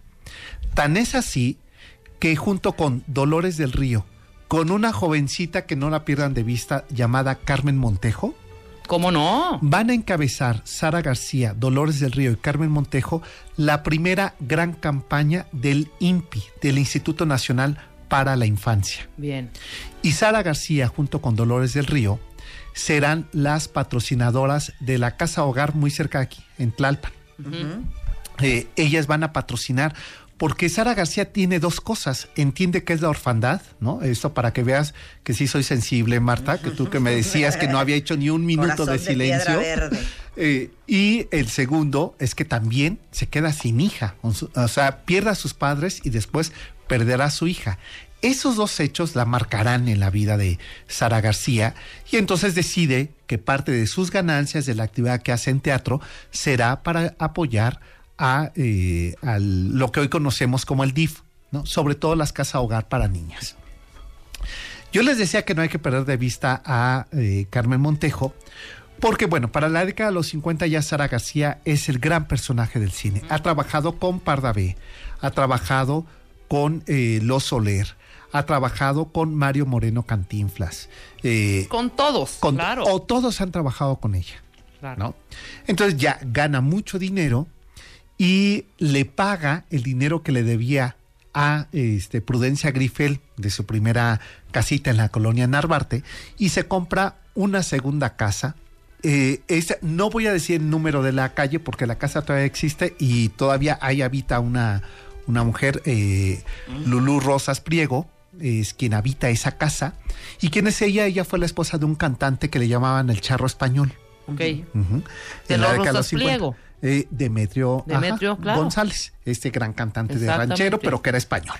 Bueno, eh, en la calle de Enrique Redsamen, esquina Concepción Baistegui, está la casa que habitó y no murió ahí porque murió en el hospital, pero digamos hasta los últimos días de su vida, Sara García. Muy bien. La anécdota es muy interesante. En la década de los 50 eh, le dice a Rosario, te tengo una sorpresa.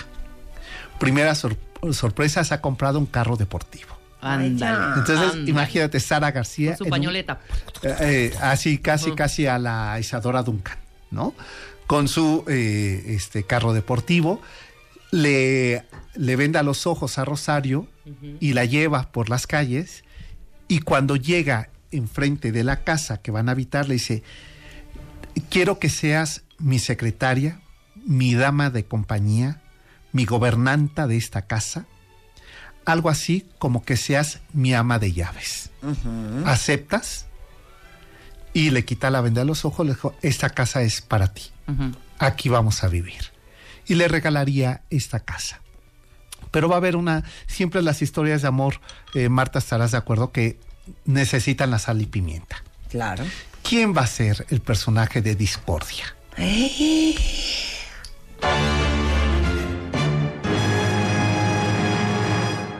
Una jovencita que de no malas pestañas, que le pide, le deje Graciela vivir. Mauri. No, no, no, todavía ni nacía. Irán Erori. No, va- vas por ahí, vas por ahí. ¿Carmen? Carmen Montejo. Claro. Y Carmen era preciosa. Preciosa, preciosa. Y se enamora locamente de Sara García de Carmen Montejo. Ok. La lleva a vivir a esa casa.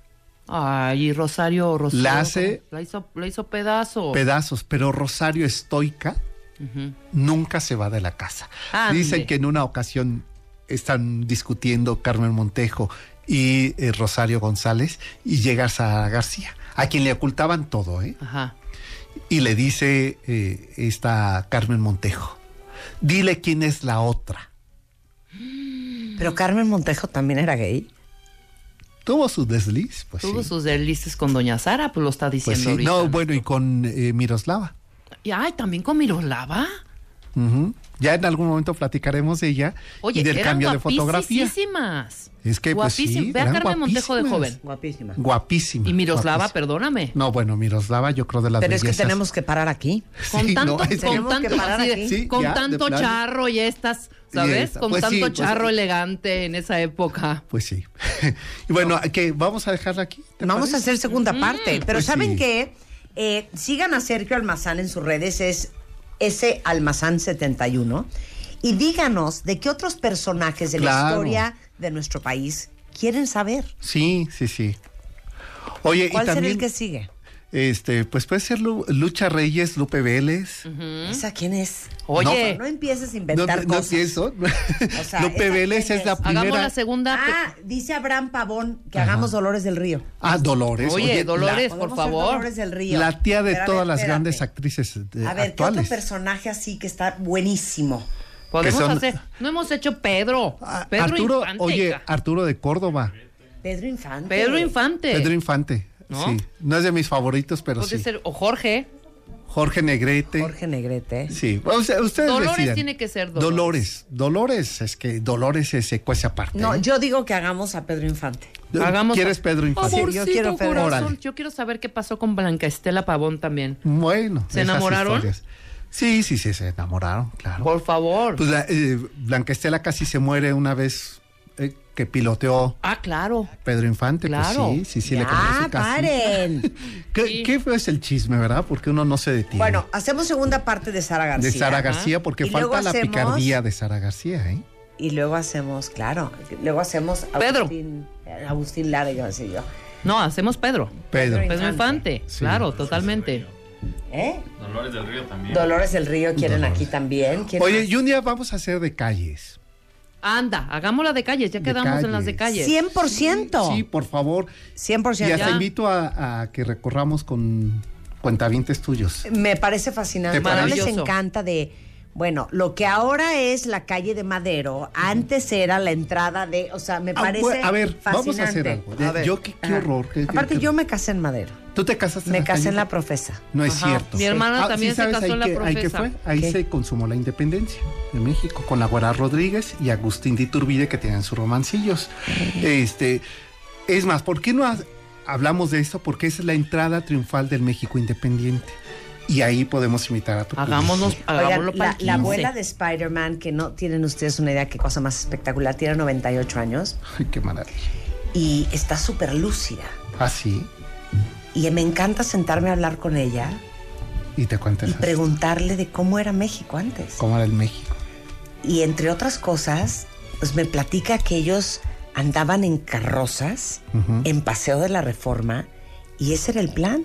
Claro. Sentarte en la carroza e ir plan, paseando por, por toda todas las calles. No, y además, ¿sabes qué? En sentido contrario, para encontrarse y conocerse. No, no puedo, no puedo, no puedo, no puedo. Eso era. Yo siento que yo soy de hace como dos siglos y nadie se ha dado cuenta. Yo también. Yo creo que. Yo eres tengo una, Dorian una, Gray, una, te lo juro porque, que yo siento una cosa por el joven. pasado muy Ah, impresionante. bueno, a mí también me pasa eso. Sí, Sí, yo Es que el siento, pasado tam- yo nos vuelve siento a pasar, también. Marta. Te lo Yo siento juro que, que era no. yo una como princesa marquesa y Marta era como mi esclava o algo. Ay, sí, mira. Me acu- no, pues yo, como me dijo presente. María Félix, yo era un tameme. Ay. Yo era un cargador que iba y salía y entraba de la ciudad, pero desde época prehispánica. Habíamos Si de no hacer una regresión, de Marta, para ver tú y Sergio. yo qué éramos de antes. Algo debimos Yo haber era sido. o una ninfa No, hija. o era Una rumbera. No, no me importa lo que haya sido, pero yo sí Pues no. siento que yo viví En Oye, época. y Otros aquí, siglos. aquí, en este país. Sí, Pues ya. no te las Ya, inventando bien cañón, Marta. No, yo creo que no, en te voy a decir dónde. eh. No, te voy a decir En dónde sí creo que viví. francesa. Te lo juro que sa- sabes que dónde sí creo que viví, ¿Dónde? porque es una cosa como En Praga. rarísima. A ver, En la campiña inglesa. ¿sí? Ahí sí, ahí sí sentiste como te que lo juro, yo, ya que había como en, estado. en Stratfordshire o Yorkshire o una cosa ¿Qué? así, te lo juro. No, yo, yo O bien. sea, yo veo Downton Abbey y digo, claro, yo- es que yo, yo- viví claro, ahí, sí. te lo juro que yo eso sí ahí, pasaba. Yo Eso- eso ahí pasaba. viví, yo viví en Downton Abbey. Oye, pues a ver, bueno, Hacemos. Sara García o un Terminamos Sara García de rapidito y hacemos calles. Hacemos calle Y luego hacemos para- Pedro Infante. Órale. Porque hay que hacer la consumación de la independencia. ¿Por dónde entró el ejército? Todo, 100%. Todo eso. Va, Órale. me parece Ya está. sensacional. Sergio Almazán es ese Almazán 71. Si no han leído su libro en homenaje a la historia de vida de, Ángel- eh, de Angélica María, No, eh, diga de no. María Félix, eh, se llama Acuérdate María para que lo busquen. Gracias, Sergio. Gracias. Son 12.19 de la tarde en W Radio. ¿Cómo me re... Marta, mis zapatos. Sí, señora, ahorita se los mando. ¡Están sucios! ¡Ay, espéreme! Ahorita se los limpio. ¡Mi vestido está arrugado! Perdóneme, no me di cuenta. Ahorita se lo plancho. ¿Seguro? claro que sí. Ahorita que vamos a hablar de alimentación. Miren, la jalatina. Ajá, la jaletina, jalatina. jaletina. Yo amo la ¿Qué sabías? gelatina. Que es, claro, yo también la amo. Y más la que vas a decir. A ver, si vas a decir esa, creo, creo que sí. ¿Con G? Ajá. Y De luego Gary. una A. De Gary. Sí, de, Gary. De Gary. Son deliciosas. Para todos hija. los que de repente deliciosas. ya no saben qué ponerle a sus hijos de lunch, oye, gelatina. La pueden combinar con lo que sea, con yogur, con fruta picada, con snack, Deliciosa. con verduras, con zanahoria, con jícama rallada, con limón, con chilito. Este, o pregúntenle a ellos que cómo que. ¡Ya los No, Ay, esta. qué emoción, qué las exageradas. Tómale una foto. Tómale una foto. Es que vean qué cosa. Esta, Espérate, esta es la de, la de, ¿cómo se llama? La de, la de dátiles. la de- ¿Qué es? Jerez. Es de Jerez. Jerez. Y este es el mosaico de idea lo que mandó de Gary. Pero ¿por qué lo metiste así escondida? ¿No ves que ya somos mujeres de edad y nos asustamos? Sí, nos asustamos. Nosotros Oye, decimos que es lo que pasa es que de Gary tiene más de 30 sabores, súper fáciles de preparar. Este, muy bueno para el lunch y como la vez pasada estábamos hablando de ellos, ya les ya se acomidieron y nos mandaron gelatinas. Claro, y qué entonces tenemos dos gelatinas ¡Bravo, aquí, de Gary! espectaculares. Mira, Alfred. W Radio. 96.9. Marta de baile. Al aire. Estamos Mario y yo, miren que en la risa y risa. Dejen de regañarnos. A mí porque se me junta el quehacer y a Mario porque llegó tarde. Ah, nadie, ¿qué pasó? Sí, oiga, ahora que llegué temprano. No, ¿saben qué? Vamos a hacer unos de baile minutos y ahorita estábamos carcajeándonos de lo que vamos a hacer para ustedes en nuestro canal de YouTube. Entonces no se lo vayan a perder porque próximamente el de baile talks va a ser con Mario Guerra. Eso mero. ¿Va? Ya está. Bueno, el punto es, híjole, perdonarte para salvar tu relación. ¿De qué hablas? Sí, mira, fíjate, es muchas- que muchas- siento que inventas, Mario. A veces sí, pero esta vez no. A No, ver. no, nunca inventamos. A ver. Mira, lo que, lo que sí estamos pensando es cómo afectan a las personas el no perdonarse a sí mismas. Ya hemos hablado, por ejemplo, cuando hablamos de la treda oscura, hablamos del narcisista, del psicopático y del maquiavélico, y cómo esas personas, francamente, les vales pa' puro gorro. Que si te hacen algo, te lo vuelven a hacer diez veces y qué. Porque además, pues así son ellos. Pero aquí estoy hablando del polo contrario. De esas personas que lastimaron a su pareja y que ya le pidieron perdón probablemente y que su pareja a lo mejor ya hasta los perdonó, pero que ellos o ellas no se pueden perdonar a sí mismos. Es el otro lado de la moneda. La persona que se culpa tanto a sí misma que por más que tu pareja te dice, bueno, ya está bien, ya te perdoné, no, pero soy un desgraciado, ¿cómo te pude hacer eso? A nuestra relación, a la familia, ya todo lo destruí, soy un monstruo. Mira, yo tengo una gran cantidad de pacientes a lo largo de la vida que he tenido que me han hecho este tipo de comentarios. Eh, soy un monstruo, ya destruí a mi familia, ya rompí mi matrimonio. Cuando ya la pareja Ya lo han hablado y ya lo sí. perdonaron. Entonces, ¿qué pasa? Bueno, el que se sabe culpable, eh, arrepentido y avergonzado por haber hecho lo que hizo, generalmente es una persona sana que metió la pata. Por eso sabe que es culpable, por eso se siente arrepentido, por eso se siente avergonzado. Una persona sana va a reconocer. Eh, ¿qué, experimenta una persona al dañar a su pareja o la relación? Obviamente culpa y remordimiento. Y lo que dan ganas es de reparar la relación. Se pide perdón genuinamente, se busca compensar lo que se hizo y uno está al lado de su pareja para confortarle si eso es posible. Cualquiera diría, bueno, si ya alguien lo perdonó su pareja, pues ya ahí muere, ¿no? Ya, acabó el asunto. Exacto. Pero, pero no para estas personas. Lamentablemente para muchos no. Hay quien por estilo de personalidad o por haber visto lo dolida que quedó su pareja, y con estilo de personalidad me refiero a las personas más ansiosas, a las personas que son más de baja autoestima, a las personas que tienden a ser más culpígenas, que aunque no hayan hecho nada se echan la culpa de todo, hasta del cambio climático, ¿no? Entonces, eh, por ver todo eso, por ver la transgresión, empiezan a entrar en un estado que se llama de culpa tóxica. Recordemos, La culpa útil es la que te mueve a reconocer la falta y buscar reparar la relación. La culpa tóxica es la que es improductiva, porque ya hiciste todo lo que podías hacer y aún así el sentimiento de culpa no desaparece. Entonces, esta culpa tóxica es la que manejan eh, estas personas que, que, aunque hayan sido perdonadas, no se perdonan a sí mismas. ¿Cómo puede afectar? Ustedes están preguntando, ¿cómo afecta una relación? Bueno, pues total, si no se quiere perdonar, que no se perdone, yo ya lo perdoné, ya y muere. No, afecta mucho y afecta de tres maneras. Primero, disminuye la calidad de la relación. Es decir, la persona se siente mal consigo misma, la persona no está a gusto, no está en paz.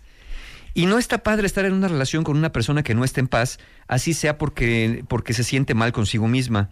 Una de persona que es demasiado dura consigo, incluso más allá de lo que la persona afectada puede serlo, acaba por castigarse continuamente y necesita que su pareja lo esté reafirmando de manera continua. Es decir, necesita más apoyo. No, mira, pues ya perdónate. No, pero es que lo que te hice, pero ya te perdoné, sí, pero soy un desgraciado. Bueno, pues sí, a lo mejor sí lo eres, pero ya te perdoné.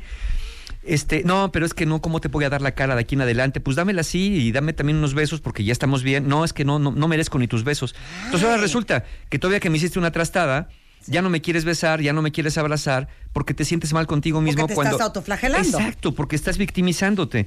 Entonces, estas personas de autovictimización requieren mayor, mayor apoyo y mayor reafirmación constante de la pareja. Además, lo más macabro, que son personas que ofrecen menos apoyo emocional a su pareja en el largo plazo por dos razones. Una, porque ellas son las que están necesitando el apoyo emocional. Y dos, porque se sienten indignas indignas de, de, estar cerca de su pareja para tratarla de ayudar porque va a decir, ¿cómo te voy a ayudar si yo te lastimé? Un estudio publicado en el 2003 en la revista Psicología Familiar de Estados Unidos dice que las personas que cometieron una falta contra su pareja se sienten mejor cuando dejan de estarse reprochando y cuando tienen pensamientos positivos hacia sí mismos.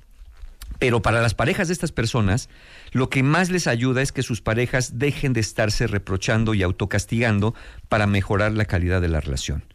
Bajo este esquema, una relación con alguien victimizante no fluye y es más difícil de llevar, incluso para la persona originalmente lastimada, porque ahora no solamente cargo con lo que me hiciste, sino tengo que cargar con un lisiado emocional que no se puede perdonar. Segunda razón por la que no perdonarte lastima tu relación. A ver. Porque como te sientes mala, mala persona, puedes incurrir en otras conductas dañinas o destructivas para la relación. Como o sea, te sientes mala persona, es más probable que te esfuerces menos en ser buena persona, porque pues ya soy mala persona. Sí. Entonces, como ya te lastimé, soy un perro, soy un desgraciado, y cómo se comporta un, un, un desgraciado, un traidor. Sí, es self-fulfilled prophecy. Sí, exactamente. Entonces, es como si ya te hubieras perdido la esperanza en tu rehabilitación y sientes que todo lo que hagas por cambiar no va a tener resultados y de aquí en adelante solamente vas a ir de mal en peor. Es decir, si ya me atreví a lastimar a mi pareja, ¿de qué no seré capaz? Si ya me atreví a engañar, a destruir la confianza, a mentir, a abusar de alguien, ¿de qué no seré capaz? Soy o, un monstruo. Si ya arruiné todo, pues ¿para qué le echo ganas? Si ya, ya está todo arruinado. Ya está todo echado a perder, sí. Claro. Esto va a dar como resultado que puedas volver a lastimar a tu pareja de la misma manera o de otros fenómenos, en otra manera, con el fenómeno de pues es una raya más al tigre, ya que más da.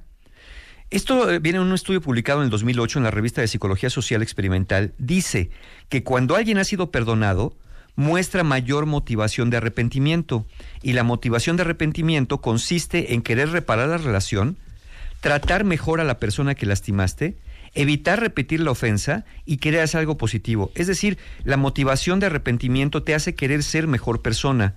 Pero cuando no te perdonas, al contrario, te empiezas a volver una persona muy rara, muy tóxica, porque sientes que ya no tienes remedio. Y la tercera manera que podemos afectar una relación cuando no nos perdonamos a nosotros mismos es que la relación se rompe. Una persona que no puede perdonarse a sí misma, aunque su pareja ya la haya perdonado, es alguien que va a acabar por la vergüenza que siente, por la indignidad que siente del amor de su pareja, va a acabar de manera directa o indirecta de alejarse emocionalmente de la persona porque no quiere afectarla con su maldad intrínseca, con no quiero contaminarte con, con, mi maldad. Ya me siento como el hombre lobo que nada más viene la luna llena, me transformo en algo horrible y yo no quiero lastimarte, entonces me voy alejando. Entonces dejas a la persona muy dolida. ¿De qué sirvió que te haya perdonado si tú te ibas a acabar alejando? ¿De qué sirve que te haya perdonado y que hayan hablado si tú vas a acabar siendo más duro con él o con ella? Pero te digo una cosa, perdón, mi chamba es meterte variables. Sí, sí, venga, venga. Lo de menos es manejar tu culpa cuando tu pareja ya te perdonó. Lo que está de la es cuando cometiste un error, hiciste una estupidez y no te perdonaron. Por eso se acabó tu relación. Sí, claro. Claro. Claro. Ahora, si eres narcisista, es que por ejemplo. que tenemos que hacer sí, un programa de eso. Sí. No te voy a decir por qué. Porque acabamos, eh, bueno, de tener una amiga Ajá. que está que se jala los pelos de la cabeza porque ella tronó al novio. Ajá. Porque sentía que ya, que ya había acabado de estar y que era momento de ir para adelante. Y el novio estaba devastado, ¿eh? Devastado. Ya pasó un año.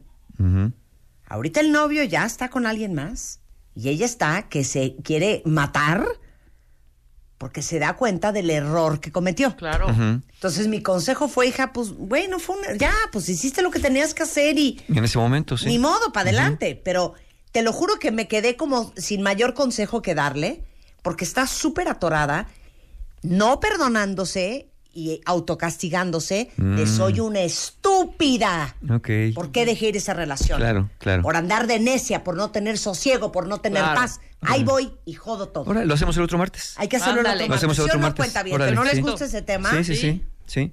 Sí, el poder perdonarnos. Porque hay por- que ver si te estás arrepintiendo de entrada por las razones correctas. Sí, sí, sí. Que ahí lo ligamos con perdón y arrepentimiento, ¿no? Exacto, exacto. Ok. Pero bueno. Ahora, ¿qué necesitamos si estamos en una relación de pareja para perdonarnos genuinamente y dejar de estarnos machacando y victimizando con lo que hicimos cuando el otro pues ya nos perdonó o al menos no es tan grave? Lo primero, cuentavientes, que hay que hacer es detener, perdón, detener la conducta que lastima. No puedes perdonarte por haber robado si todos los días sigues robando. Y si lo hicieras, es que no estás genuinamente arrepentido ni avergonzado por tu conducta. Lo primero que hay que hacer es parar la conducta que lastima. Déjale de hacer a tu pareja aquello que le estés haciendo antes de pedir perdón. No puedes llegar a pedir perdón para ver si te perdona y luego dejar de hacer lo que estás haciendo. Segundo, tienes que aceptar la responsabilidad del acto cometido, es decir, haber confesado la falta y asumido tu culpa. Y aunque tu pareja haya tenido parte de la responsabilidad de ser el caso, cada uno tiene que asumir su parte y evitar acusar al otro, especialmente para atenuar la responsabilidad. No ayuda que le digas a tu pareja, pues sí te grité, pero tú también me haces enojar. Lo que puede ayudar es que le digas, ¿es verdad que te grité? Aún no aprendo a reaccionar muy bien al hecho de que te des la vuelta y me dejes con la palabra en la boca. Punto. Exacto, hasta ahí. Sin el pero. Sí, sin el, pero. anula todo lo anterior. Exacto, sin el pero. Entonces no puedes esperar que tu pareja te perdone si no dices la verdad o te, o te va sacando la verdad a fuerza, lo cual nos lleva al siguiente punto. Además de detener la conducta y haber aceptado la responsabilidad, que la persona a la que lastimaste te haya perdonado. El perdón de tu pareja cuando se combina con el autoperdón lleva al infractor a tener un mejor comportamiento en el futuro. A menos que ya no quieras regresar con tu pareja, entonces no necesitas el perdón de la otra persona para perdonarte a ti. Pero si lo que quieres es reparar la relación, invariablemente necesitas el perdón del otro para poder decir que tú también te puedes perdonar. Si lo que quieres es restablecer la relación. Si ya no se puede porque el otro te diga bye, entonces trabaja con tu autoperdón.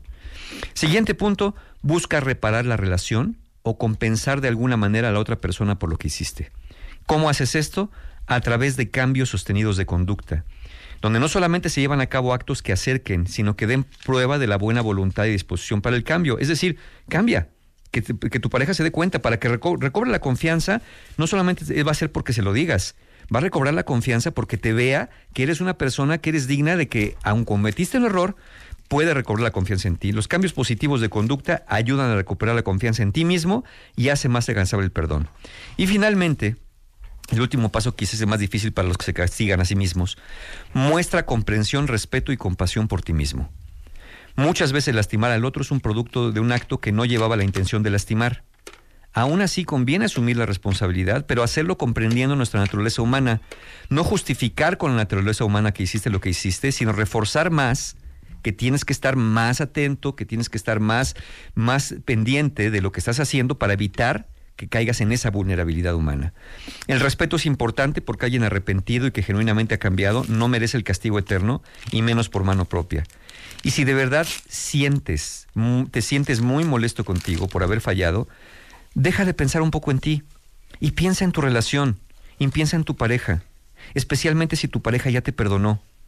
Piensa que perdonarte a ti mismo, a ti misma, es un camino que conviene que tomes para salvar tu relación, especialmente si ya cumpliste con los otros pasos de parar la conducta, arrepentirte del acto, pedir perdón, ser perdonado. Eh, eh, es una forma de compensar a tu pareja por la falta cometida, ser generoso contigo misma. No hagas que tu pareja pague dos veces por tu error. Si ya, te, ya, ya cometiste el error y te perdonaron, perdónate a ti mismo. Es la mejor manera de restablecer una relación sana siempre que detengas la conducta. Y no será también que este chorito de es que no me perdono Es otra forma. tiene sus ventajas Ah. Claro, secundarias, pero para es uno una gran sí. forma de manipulación. Sí. Y les digo una cosa, la mejor forma de voltearle la tortilla al otro. Sí, sí, cuando dices, claro, pues como soy un maldito, como soy una Hazme estúpida. No, no puedo. Sí. No me merezco hacerte el amor después de lo que te hice. Y güey, así te la Ah, llevas seis meses echando la concha. Sí, sí, sí. Sí, es, es una línea muy delgada. Es una línea bien delgada. Pero, pero, pero no, no, si vamos a utilizar para manipular, entonces ya estamos cayendo en la triada oscura de que hablamos, eres un maquiavélico que dices, ya vi por dónde me voy a agarrar, me voy a victimizar y así saco ventaja y provecho, porque yo me tiro y el otro me levanta. Claro. ¿No? No, por ahí no va la cosa. Oye, pero el otro martes, es más, no sé si lo vamos a hacer para esto, lo hacemos para, para el de Baile Talks de YouTube. Ajá. Quiero hacer un programa para todos los que tronaron una relación y están arrepentidos, Ujú, Ok. porque ya la perdieron. Sí. Por lo menos for the time being. Sí, claro. Porque sienten que, como ya ven que el otro está bien, dicen, híjole, ¿cómo lo dejé este Sí, también? yo decía esta chava, Pero si ¿saben qué? tuvieras ahorita novios, ¿te Sí. sentirías igual? Sí, claro, claro. ¿No? Y a lo mejor está bien con otra persona y no está bien con ustedes. Exacto. Bueno, tenemos cursos con Mario Guerra, ¿cuándo son? Sí, claro. Justamente tenemos el domingo 23 de septiembre el taller del poder del perdón, que es un taller no solamente para aprender a perdonar, sino también, curiosamente, para perdonarse a sí mismos. Aquellos que sientan que no se han podido perdonar algo, cualquier cosa, es una buena manera de permitirme que los acompañe yo en el proceso de sanar, de perdonar a otro, perdonarse a ustedes, sobre todo para estar más libres. El 29 tengo el taller Relaciones Rotas para aquellos que no levantan cabeza y que quieren ya salir de un atoramiento, de una relación que se terminó, aprendan a dejar ir. Ese 29 de, de- de septiembre, el 30 Conciencia para Amar y el 7 de octubre, Heridas de la Infancia. Toda la información con mis amigos encuentrohumano.com. Te queremos, Mario, te queremos. Yo también los quiero. Oigan, cuentavientes, antes de irnos, todos los que quieran estrenar coche, Suzuki tiene el Swift, que les ofrece muy buen rendimiento. ¿Puedes volver a decir todo? ¿Qué dije? Suzuki tiene Swift. Again? O sea, por favor. Lo dije súper bonito. Normalito, Suzuki tiene el Swift. Suzuki tiene el Swift. Ah, ese es como irá a ir edit, irá a ir edit, irá a ir edit. ¿Qué? Que se irá a ir edit. Bueno, tiene un excelente rendimiento en combustible, además un diseño espectacular, nueva tecnología Booster Jet de Suzuki que les da una sensación única de manejo. Y si son de los que prefieren los SUVs, SUVs, Rebeca. No es una vehicle. Estás cañona, hija. Sport Utility Vehicle. Sport Utility Vehicle. Vehicle. El Suzuki Ignis es perfecta para la ciudad, trae un diseño minimalista, una pantalla touch de 7 pulgadas, navegador, cámara en reversa, puedes conectar tu teléfono y por si fuera poco, eh, pueden personalizarlo hasta de 60 maneras diferentes con sus kits y accesorios para que lo hagan a su estilo. Muy cómoda para los trayectos de la ciudad es la Ignis de Suzuki o el Swift. Entonces, agenden su prueba de manejo. Bien. Visiten su concesionario Suzuki más cercano. Con esto nos vamos, pero estamos de regreso mañana en punto de las 10. Todos los que aman a The Vamps, Uf. mándenos por favor un mail a radio arroba martadebaile.com si quieren venir en vivo a ver el toquín. ¿Qué tal? El, El toquín, en vivo de los marques, miércoles de martes de siempre en domingo. En Yeah. W Radio tenemos mañana a The Vamps y muchas otras alegrías. No se vayan a Francisca Vega y todo el equipo de Así las cosas, emisión de la tarde, solo por W Radio. Sometimes I tend to lose myself when I'm out here on my own. Miércoles de siempre domingo con Marta de Baile. Presenta este miércoles 12 de septiembre. Miércoles 12 de septiembre. En vivo a The Bumps.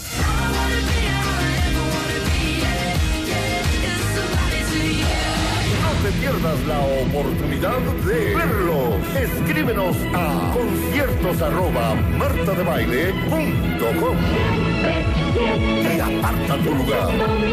Miércoles de siempre en domingo.